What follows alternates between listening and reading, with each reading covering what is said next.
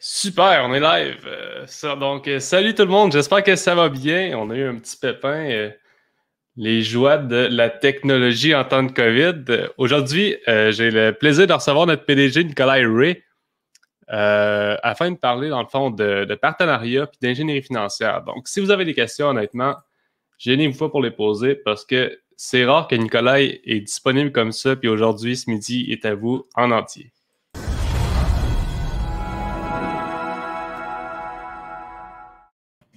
Salut Nicolas, ça va? Salut Max, ça va toi? Yes, super. Super. On est-tu live dans le groupe? Euh, on dirait que je me vois. Je nous vois pas. Hey, c'est bizarre. J'ai regardé. The video has ended. Oh, OK. Comme ça a déconnecté. Ouais, c'est ça, ça, ça a comme déconnecté. Ça a bloqué mon compte Facebook. euh. Je sais pas pourquoi ça fait ça. Je vais le poster sur.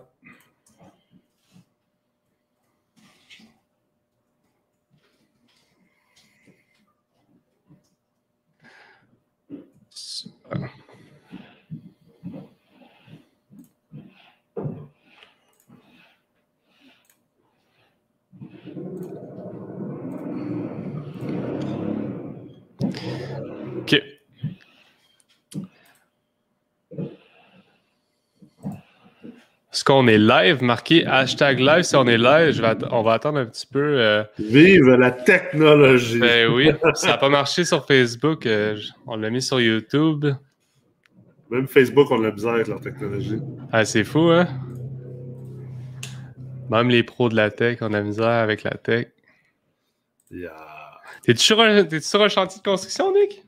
Ben oui, je suis sur un chantier de construction en ce moment, fait que euh, je suis désolé pour tout le monde si vous entendez euh, du bruit en arrière. euh, C'est ça, c'est la vie. La vie d'investisseur. Super. Donc, euh, Nicolas, euh, yes, super. On est live sur YouTube. Good, ça fonctionne. Donc, Nicolas, parle-moi un peu de. T'enseignes l'ingénierie financière, mais aussi t'enseignes un cours euh, sur les partenariats. Ouais. Puis, euh, qu'est-ce qui définit un, un bon partenariat euh, tu en investissement immobilier? Qu'est-ce qui définit un bon partenariat? Ben écoute, je pense que en, en premier lieu, tout partenariat, que ce soit en investissement immobilier ou que ce soit dans le monde des affaires ou que ce soit dans la vie en général, c'est qu'il y ait vraiment une, une- un- un- un- si on veut, une, intégration des forces et faiblesses de chacun, surtout que la, vision s'en va à la même place. Je pense que c'est impossible d'avoir un bon partnership si la vision n'est pas semblable. Une personne peut être maître de cette vision-là, peut avoir une plus grande vision. L'autre personne n'est pas obligée d'avoir nécessairement la même vision, mais doit quand même adhérer à l'autre vision. Il doit avoir une vision commune, une mission commune. Je pense que aussi les incitatifs sont extrêmement importants. Euh, oui, on veut avoir des forces et des faiblesses qui vont ensemble. Euh, si moi je suis vraiment fort en ingénierie financière, je n'irai pas m'associer avec quelqu'un d'autre qui est vraiment fort en ingénierie financière. C'est un peu, euh, c'est un peu comme essayer de monter une équipe de hockey et d'avoir juste des tireurs d'élite dans, le- club.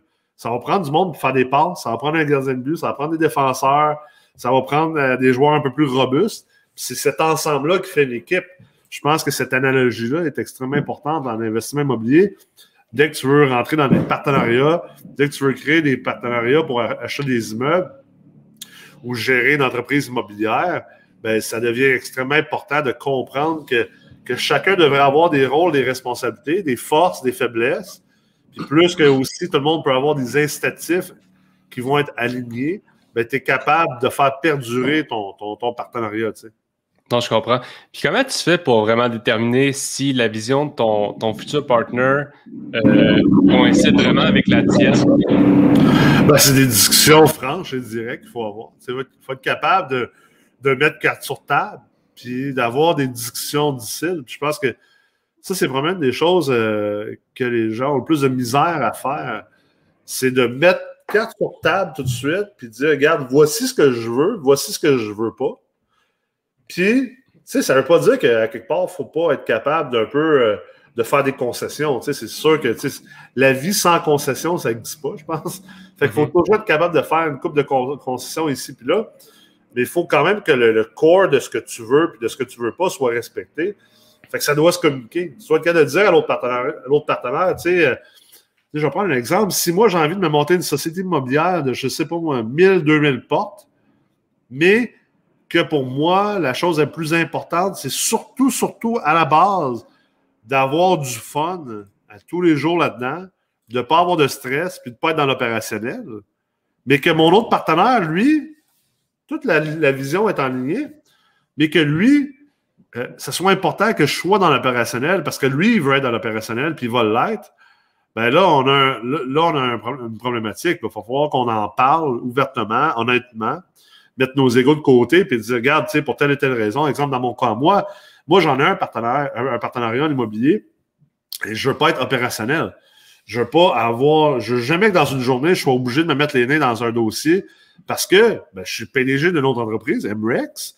Je suis professeur au collège MREX et c'est là-dessus que je veux me concentrer. Donc, mon, partenaire, mon partenariat immobilier pour qu'il fonctionne, ben, de base, ce que j'ai dit à mes partenaires, c'était attendez-vous pas à ce que je mette mon nez là-dedans dans le day-to-day. Attendez-vous pas à ce que je travaille dans la société immobilière. J'ai pas le temps, j'ai pas l'envie.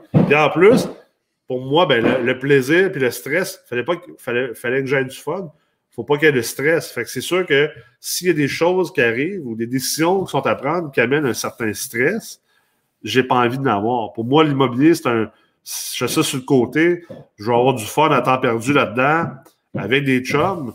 Puis euh, je veux pas avoir à gérer des stress peut-être que je gère dans mon entreprise.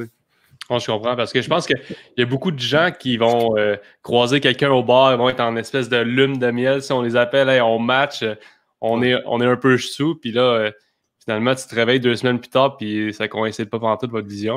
ça, ça, revient à des discussions, puis c'est la même chose dans un couple. je veux dire, si toi, dans ta vie, tu veux avoir des enfants, puis que la fille avec qui tu commences à sortir, qui était en lune de miel, justement, elle, c'est clair que dans sa tête, elle veut pas d'enfants. Ben, si tu pas cette discussion-là dès le départ, euh, la discussion devient plate après un mois, deux mois, trois mois, six mois, pire un an. Là, que, là, ah, finalement, après beaucoup de frustration, ben là, les, cartes sont dévoilées. c'est pour ça que je pense que de tout de suite mettre carte sur table, d'être très clair dans ce qu'on veut, dans ce qu'on veut pas, puis de le communiquer. Bien sûr, ça se communique. Je pense que ça prend du temps. Il faut être capable de communiquer avec respect, puis de ne pas, de pas rentrer dans l'ego, puis dans, dans, des, des, impolitesses, mais il faut quand même être capable de dire les vraies choses dès le départ. Absolument. pour quelqu'un qui, euh, soit qu'il y a un cercle proche, un cercle d'amis ou un cercle de parenté qui ne sont pas nécessairement intéressés par l'investissement immobilier, comment est-ce que tu penses qu'ils peuvent trouver justement des partenaires avec qui ils préfèrent affaire afin de bâtir leur vision? Ben, je pense que, tu sais, d'un, l'Internet a emmené quand même un, c'est un grand outil, tu sais. je pense que de, de, rentrer dans des groupes de discussion, dans des forums, c'est clair que d'aller s'éduquer, exemple, de s'éduquer, par exemple, au Collège MREX, on va prêcher pour notre propre paroisse, mais tu sais, d'aller s'éduquer au Collège MREX, je veux pas, c'est, c'est oui, il y a le contenu, il y a le, le, le le, tout le contenu pédagogique, ce que tu peux apprendre, toutes les connaissances que tu vas chercher, mais aussi le réseau que ça t'ouvre. Les mhm. autres étudiants, les enseignants, euh, tous les gens qui sont attachés au collège MREX. Fait que c'est sûr que si tu viens pas d'une famille d'immobilier ou que tu n'as pas des amis déjà là-dedans ou que tu n'as pas déjà un réseau, ben, c'est clair que d'aller s'éduquer, oui, va t'apporter de la connaissance pour mieux réseauter d'ailleurs, parce que tu sais, d'essayer d'aller réseauter avec du monde immobilier, mais que tu connais absolument rien, puis tu sais pas c'est quoi un TGA, je suis pas sûr que grand monde en immobilier vont avoir envie de réseauter avec toi. Si tu arrives, puis que tu as déjà une base de connaissances, puis tu t'en viens avec une, belle attitude, une ouverture d'esprit, dans un réseau déjà de gens euh, qui représentent ce que toi tu recherches comme, comme mentor, comme partenaire, ben ça va, ça va aller beaucoup mieux à ce niveau-là. Donc, je pense que c'est de, de, de, déterminer où sont ces gens-là, comment leur parler, parce que euh, souvent aussi, ben, c'est les gens qu'on admire ou les gens avec qui on veut réseauter, ils n'ont peut-être pas non plus euh, beaucoup de temps libre. donc, il faut être capable de voir comment on peut apporter de la valeur dans ces relations-là pour, pour ouvrir ces portes-là, finalement. Absolument. Je vois qu'il y a beaucoup de monde euh, sur notre euh, channel YouTube qui nous écoute en ce moment. N'hésitez pas à poser vos questions. Honnêtement, Nicolas, il est, à votre disposition. Puis, euh, Nick, aussi, dans la structure d'un partenariat, le pourcentage de détention, soit d'un immeuble, soit d'une dépendamment comment tu veux structurer ton entreprise, Comment est-ce que tu fais pour déterminer ça? Parce que, tu sais, quelqu'un qui va se spécialiser en ingénierie financière, qui va structurer les deals, tout ça, aura. Il ne va pas mettre d'argent en tant que tel, mais il pourra posséder une partie de l'entreprise sans nécessairement mettre d'argent. Ben écoute, c'est sûr que en, en, premier lieu, je pense que c'est important de le mentionner, dès que, parce que c'est quelque chose de très méconnu, mais dès que vous rentrez, rentrez dans des partenariats, c'est important de comprendre que l'immobilier, même si c'est une valeur immobilière, est régi quand même par la loi sur les valeurs mobilières. La loi sur les valeurs mobilières, ce qu'on pense qui est normalement juste dans le monde des, placements boursiers et, tout le domaine financier, ça reste que l'immobilier est quand même assujetti aux lois sur la valeur mobilière. Donc, c'est important d'aller comprendre les lois sur les valeurs mobilières, de bien vous faire euh, conseiller et entourer par des professionnels, des avocats, des comptables, des juristes, des gens comme ça. Donc, en premier lieu, euh, ça, je pense que c'est important de le mentionner. En deuxième lieu, comment est-ce que tu sépares la tarte essentiellement? C'est la question que tu poses. Euh, c'est la question qui est toujours la plus complexe à répondre parce qu'il y a mille et une façons de séparer la tarte. Puis essentiellement, la, seule manière de la faire, c'est de la manière qui va être acceptable pour toi et pour tes partenaires. Donc, c'est vraiment comme comment qu'on entre dans la danse, comment que comment tu gères la, je reviens encore à l'allégorie, comment tu gères la relation de ta blonde, ben, comment toi tu la gères versus comment moi je la gère, ben c'est très, très différent, c'est dépendant de, chacune des personnes. Euh, maintenant, ce que j'aime beaucoup faire, moi, pour simplifier la discussion, c'est toujours de penser à qui amène quoi au deal, qui amène quoi à la structure, qui amène quoi à l'entreprise. Et dans cette instance-là, on est capable de penser à, tu sais, tu as parlé d'argent. L'argent, c'est une chose. souvent, c'est là que les gens vont se bloquer, c'est qui amène l'argent. Mais tu sais, l'argent, c'est juste une chose nécessaire pour être capable d'acquérir des immeubles, faire des optimisations, opérer une société immobilière. Il y a le crédit aussi qui est important. Tu sais, euh, le trois quarts d'une acquisition, généralement, ça va être du crédit, c'est-à-dire on emprunte de l'argent à la banque. Mais pour emprunter de l'argent à la banque, euh, contrairement à ce que beaucoup de gens pensent de manière erronée, c'est même pour avoir un prêt pour un immeuble multilogement, tu as besoin d'avoir un bon dossier de crédit, tu as besoin d'avoir une certaine valeur nette. Donc, exemple, si toi, tu ne l'as pas, puis que moi, je l'ai, ben, c'est quelque chose que j'apporte. Si le fait que mon bilan, finalement, mon, mon dossier de crédit puis ma valeur nette aide davantage à avoir des meilleures conditions de prêt, ben, ça a une valeur. Donc, il va falloir qu'on le considère dans la manière qu'on sépare notre tarte ensemble. Mm-hmm. Oui, il y a l'argent qui apporte la mise de fonds, qui apporte l'argent pour les frais d'acquisition. Après ça, il y a toute la discussion de euh, qui fait quoi, tu sais. Euh, c'est qui qui a amené l'acquisition? C'est qui qui a réussi à structurer l'acquisition pour que ça fasse un bon deal, qui va ensuite gérer peut-être l'optimisation de l'immeuble, qui va ensuite gérer l'immeuble une fois qu'il va être optimisé? Donc, c'est important de penser à essayer de comme, j'essaie de comme créer des silos. Tu as un silo avec l'argent, tu en as un autre avec l'accès au crédit, tu en as un autre avec les tâches de création de valeur, tu en as un autre avec les tâches d'opération. Puis là, on est capable de commencer à séparer ça de cette manière-là, puis de, d'entamer une discussion, de dire, ben, tu sais, d'un, l'argent, ça reste que l'argent, c'est assez simple. L'argent, elle a un coût d'opportunité qui est associé à elle. C'est-à-dire que si j'ai 100 000 aujourd'hui de cash, mm-hmm. j'ai le choix d'aller le mettre dans un immeuble avec toi, Max, à, Victoriaville, ou d'aller le mettre euh, peut-être avec euh, mon conseiller à la Banque Royale. Je sais qu'avec mon conseiller à la Banque Royale, je vais faire entre, mettons, 9 et 14% de rendement. Puis j'ai rien à faire parce que c'est en gestion privée. Absolument. Donc là, si tu me demandes de mettre de l'argent avec toi pour aller acheter un bloc appartement à Victoriaville, ben, il va falloir que je me dise, OK, d'un, ça va être quoi mon niveau de risque versus mon autre option, d'un? Ça va être quoi le temps et l'énergie que je vais avoir à mettre dans cette option-là versus l'autre? Et c'est quoi le, c'est quoi la liquidité? Tu sais, exemple, si demain matin, j'ai besoin de sortir mon argent d'RBC, je peux appeler, je fais un, un appel, puis en dans quelques jours, je peux avoir mon argent sans vraiment payer trop de pénalités. Maintenant, si je place dans un immeuble avec toi, euh, ben là, si j'ai besoin de mon argent, il va falloir qu'on vende l'immeuble. Ça peut prendre trois, six mois dans le meilleur des mondes. Donc, il faut tout que je calcule ça. Et peut-être que dans cette situation-là, je vais dire, ben écoute, si je m'attendais à faire du 9 à 14 à droite, ben peut-être qu'à gauche, je m'attends à générer au moins du 20 Mais peut-être que ce que je peux faire, c'est dire, ben écoute, je demande d'avoir des actions privilégiées qui vont me payer un 20% de dividende annuel sur mon argent, parce que c'est moi qui ai apporté l'argent dans le deal. Mais en plus, ben, mettons que c'est toi qui vas gérer l'optimisation, Euh, puis tu vas gérer l'acquisition, mais après ça, c'est moi qui vais gérer l'immeuble dans le day-to-day. Je vais gérer l'administration de la société immobilière, tu sais, euh, faire faire la comptabilité, la tenue de livre, euh, tu sais, s'assurer qu'on est à jour avec le registre des entreprises et toute ces, cette poutine-là. Ben là, on pourrait dire, ben, en plus, mettons, des actions privilégiées avec une dividende préférentielle pour mon argent, mais dans les actions ordinaires de l'entreprise qui détient ce, ce, huit logements-là, par exemple, ben là, on décide de, regarder c'est quoi les tâches, puis le temps et l'énergie qu'on a mettre là-dedans.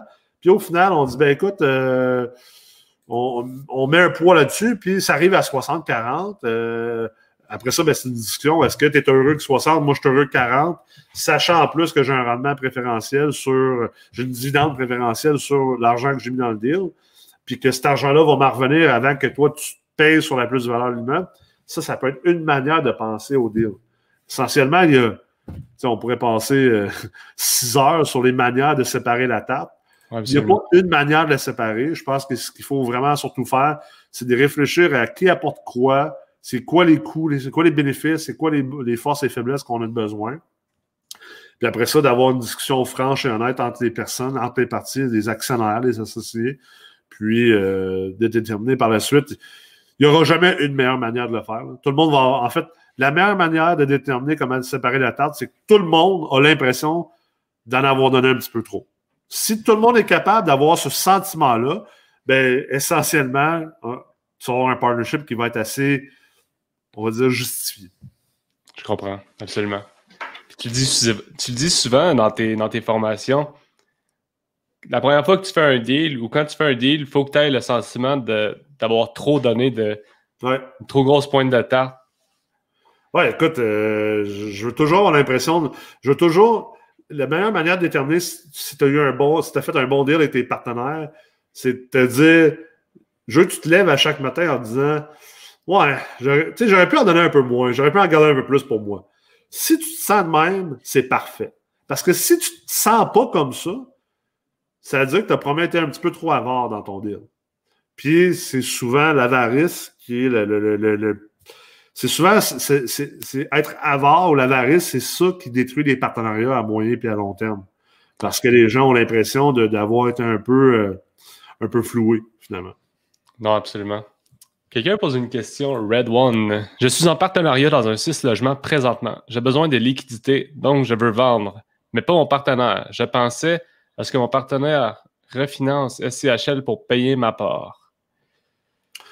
Ben, écoute, il y a deux choses au jour là-dedans. Oui, ton partenaire pourrait refinancer SCHL pour racheter ta part puis te sortir entièrement du, projet. Effectivement.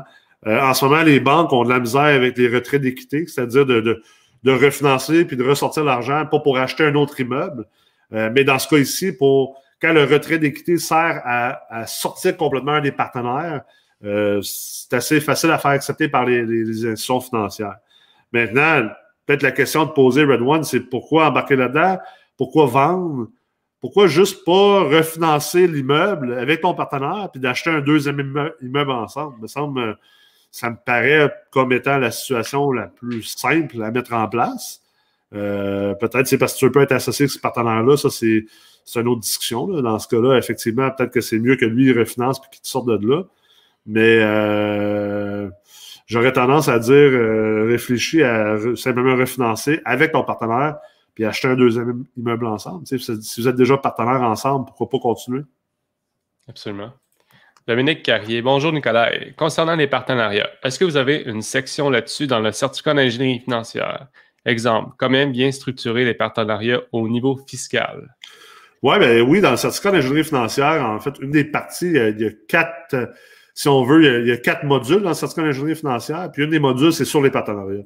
Donc, euh, il y a une partie qui est donnée par mois, plus sur le côté high level, macro, sur comment, comment, pourquoi structurer les partenariats. Il y a une partie sur le, juridique, le légal, donc euh, comment respecter les lois sur les valeurs mobilières, euh, comprendre le, le, rôle de l'AMF et différents organismes dans les partenariats, c'est quoi les différents documents qu'on a à remplir pour vraiment être 100% euh, légal et protégé.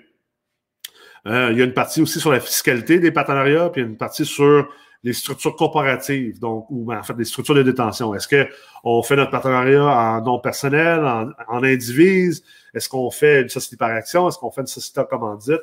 Donc, effectivement, on traite toutes ces parties-là dans, dans, dans, le, dans le module sur les partenariats dans le certificat d'ingénierie financière. Absolument. Super. Euh, Seb Toussing, comment MREX se différencie? Comment MREX se différencie? Wow! C'est une question assez large. Je pense que la manière qu'on se différencie, euh, ce que j'aime expliquer toujours, c'est que prenons un, genre de, un, genre de spectrum ou un continuum, une échelle du temps. Euh, d'un côté, tu as les universités. Les universités enseignent vraiment du haut niveau. Euh, il y a une approche pédagogique qui est professionnelle, euh, mais ça reste que c'est des connaissances qui sont pour devenir un évaluateur agréé, un fiscaliste, euh, un banquier. C'est pas des c'est pas des enseignements si tu veux juste être un propriétaire d'immeuble ou un investisseur immobilier de tous les jours. Et en plus, ben, eux, ils fonctionnent avec des sessions qui sont plus longues. Donc, c'est sûr que si tu veux avoir un bac en, en, investissement immobilier ou en gestion urbaine, ça va te prendre quatre ans.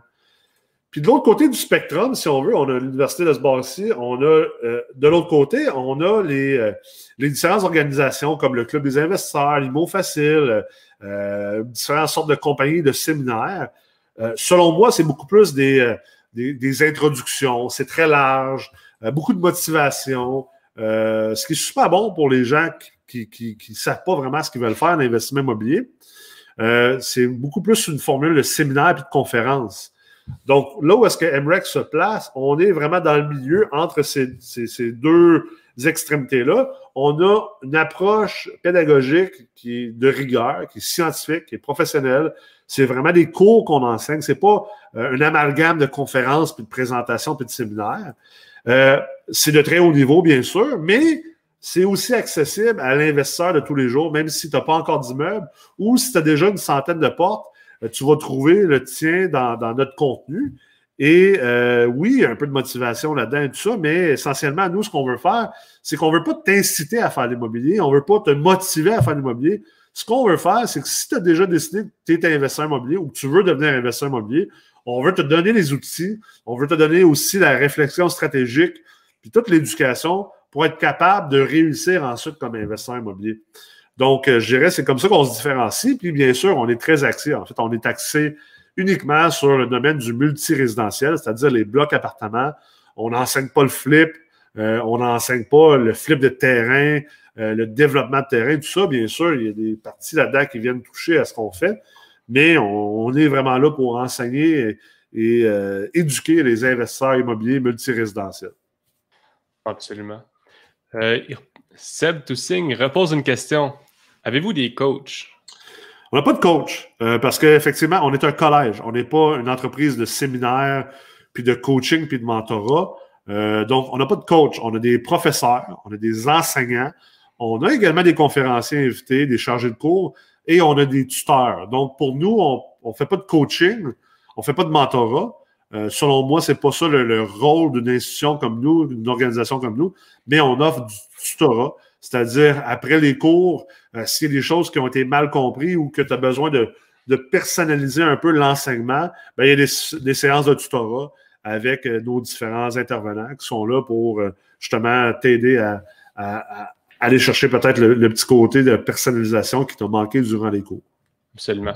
Je pense qu'on va finir sur cette question-là. Seb Dussigne est en feu ce midi. pourquoi le multi? Oui, euh, écoute, on finit là-dessus. Ben, pourquoi le multilogement? Euh, selon moi, ben, si tu regardes l'échelle du temps sur euh, tout ce qui est rendement risque, parce que le rendement, le rendement dans tout placement est toujours en fonction du risque. Et selon moi, l'immobilier multilogement, c'est un placement qui offre un rendement intéressant sans nécessairement des trop grands risques. Versus exemple le flip. Le flip offre, c'est sûr, des plus grands rendements que le multilogement, mais les risques sont extrêmement grands, l'énergie, le temps qu'on doit mettre dedans. Euh, ce que j'aime aussi beaucoup du multilogement, c'est que euh, c'est un sorte de placement, c'est un sorte d'investissement qui est euh, très protecteur dans des, mondes d'inflation, qui aussi module pas beaucoup. Donc, il n'y a pas beaucoup de, de, volatilité comparativement, par exemple, à la bourse. Et j'aime ça, moi, parce que je suis capable d'aller voir mon immeuble, puis Puis je le vois, l'immeuble. Ce n'est pas, pas des valeurs papier, c'est pas des valeurs volatiles. Je suis capable d'aller voir l'immeuble. Je vois qu'il y a des locataires dans l'immeuble qui payent des loyers. Donc, c'est de la brique, c'est du mortier. Je suis capable d'aller le voir et j'ai un certain contrôle sur cette valeur-là. Euh, sans être obligé non plus de passer tous les jours à opérer mon immeuble. Donc, euh, pour moi, pour ma part, je trouve que c'est un, investissement qui vient cocher toutes les cases que je recherche. Est-ce que c'est le seul investissement? Non. Est-ce que j'ai investi dans d'autres choses? Oui. Est-ce qu'on vous suggère d'investir juste dans le multilogement? D'un, on n'est pas là pour faire des suggestions, on n'est pas des conseillers, on est des éducateurs. Euh, il y a d'autres types d'investissements qui sont aussi très bons. mais je trouve que le multilogement a beaucoup, beaucoup plus d'avantages que de désavantages. Super. Super, ça close ça pour ce midi. As-tu un mot de la fin, Nicolas? Euh, Écoute, je pense que euh, le mot de la fin, c'est euh, continuer de vous éduquer, continuer de garder un esprit ouvert. je pense que l'arrogance, c'est probablement un des plus grands destructeurs de carrière en investissement. Donc, garder un esprit ouvert, garder une curiosité intellectuelle. Puis, le temps est toujours bon pour bien investir qu'on investit bien. Oh, c'est beau ça? c'est philosophique. Super. merci pour ton temps ce midi, Nicolas. Merci, Max. Donc, pour ceux qui euh, ont été là ce midi, j'espère que vous avez aimé la discussion qu'on a eue avec Nicolas. Euh, comme d'habitude, on va savoir mardi prochain à midi avec euh, Olivier Abinader, qui est notaire et chargé de cours au Collège MREX. Donc, merci et bonne journée.